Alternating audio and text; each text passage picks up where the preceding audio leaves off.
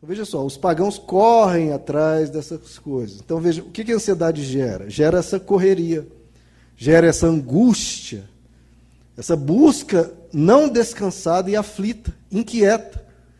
Isso desgasta demais o ser humano, a alma do ser humano, a vida do ser humano, muitas vezes até gerando uma somatização. Essa preocupação, essa ansiedade transparece na pele, transparece na saúde da pessoa. Porque a ansiedade que gera um dispêndio de energia imenso. A pessoa fica tensa, fica agoniada, fica pesada. Né? Então a pessoa se cansa se afadiga, se exaure mesmo sem fazer nada. Se a pessoa ficar sentada o dia inteiro, no fim do dia ela está morta de cansaço, tamanho a carga que a pessoa está levando sobre os ombros. Então veja só, em vez da pessoa gastar essa energia preciosa do dia na resolução do problema, ela gasta apenas no pensar e pensar e remoer aquilo sem gerar nada produtivo. Então a ansiedade drena talvez 90% da energia útil da pessoa que deveria estar sendo utilizada na resolução do problema. Então, olha, ansiedade, a preocupação, o problema é que ela vem mascarada, ela vem disfarçada de irresponsabilidade, de prevenção. Eu tenho essa responsabilidade, eu tenho que realizar essa coisa, eu tenho que cuidar dessa questão. Então, vem da responsabilidade, só que indo para um extremo. É uma angústia responsável, mas ainda assim é uma angústia.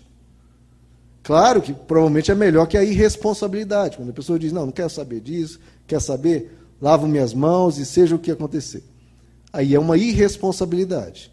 Então há a irresponsabilidade, que a pessoa chuta o balde, não, não vou deixar isso, não vou fazer nada.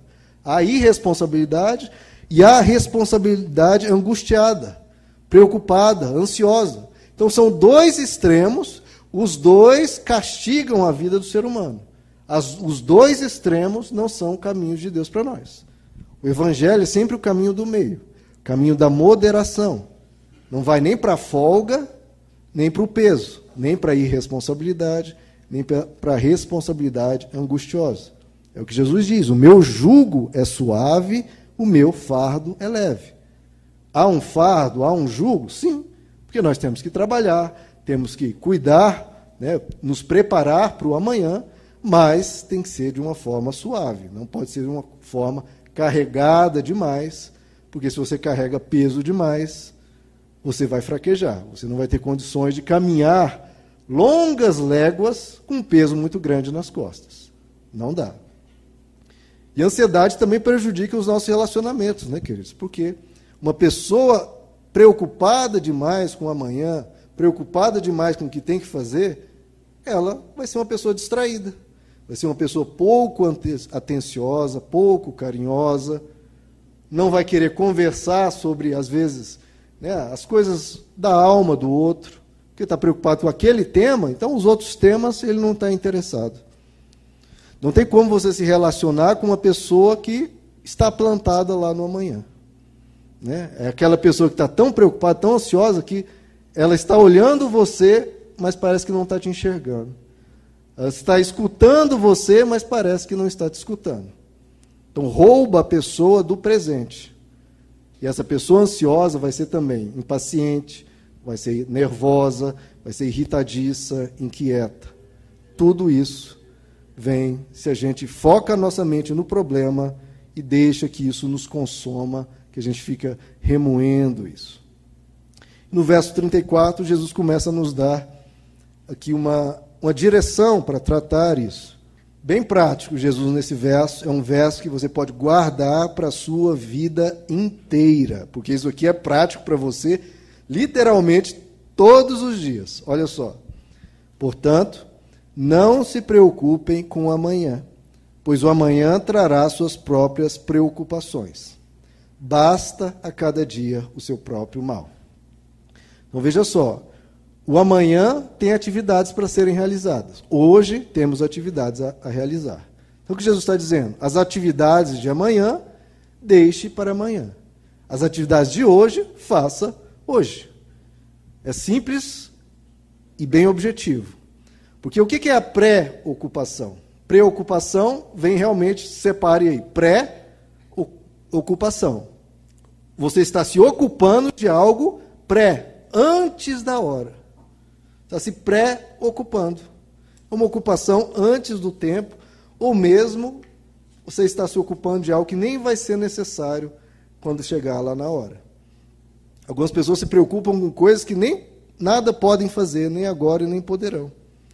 Então, para cada situação, seguindo aqui o exemplo, o conselho de Jesus, faça duas perguntas, queridos, para você mesmo, em cada situação.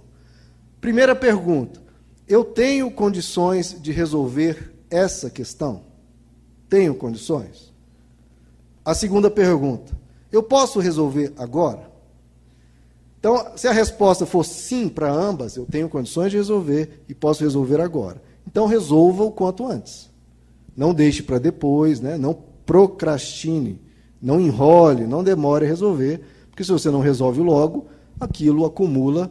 Se você não resolve hoje, aquela tarefa de hoje vai acumular com a tarefa de amanhã, o amanhã vai ficar mais pesado. Então, basta cada dia o seu mal. O dia de hoje você tem que fazer as tarefas de hoje. Não deixe para amanhã, senão você vai se complicar. Agora, se a resposta for sim para a primeira, eu tenho condições de resolver, mas eu só vou poder tratar disso na quinta-feira, ou seja, eu não, tenho, não posso resolver agora, só vou poder tratar disso na quinta-feira, então, meu irmão, assunto encerrado, você só volta a pensar nisso na quinta-feira. Porque se você ficar carregando esse peso até o dia de lá, vão ser dias que você vai não vai sorrir direito, não vai desfrutar direito, não vai fazer as tarefas da segunda, da terça e da quarta direito, porque está preocupado na questão de quinta. Mas a questão de quinta você só pode resolver na quinta. Então não adianta. É claro, se for necessário preparativos para tratar da questão de quinta antes, então são atividades dos dias anteriores. Então, é assim que. Agora, se você não tem condições de resolver tal situação, então não, nem pense nisso, né? vamos procurar outra alternativa. Não tem como você se desgastar com algo que você não pode resolver. Agora, o ponto principal aqui, veja só, queridos, no verso 26, que é central aqui nesse ensino de Jesus. Verso 26. Observem as aves dos céus.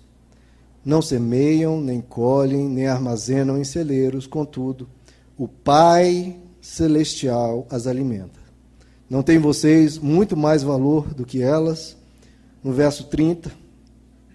Se Deus veste assim a erva do campo, que hoje existe, amanhã é lançada ao fogo, não vestirá muito mais a vocês. Quem vai vestir, queridos? Deus. Não vestirá muito mais a vocês, olha nós aí, homens de pequena fé.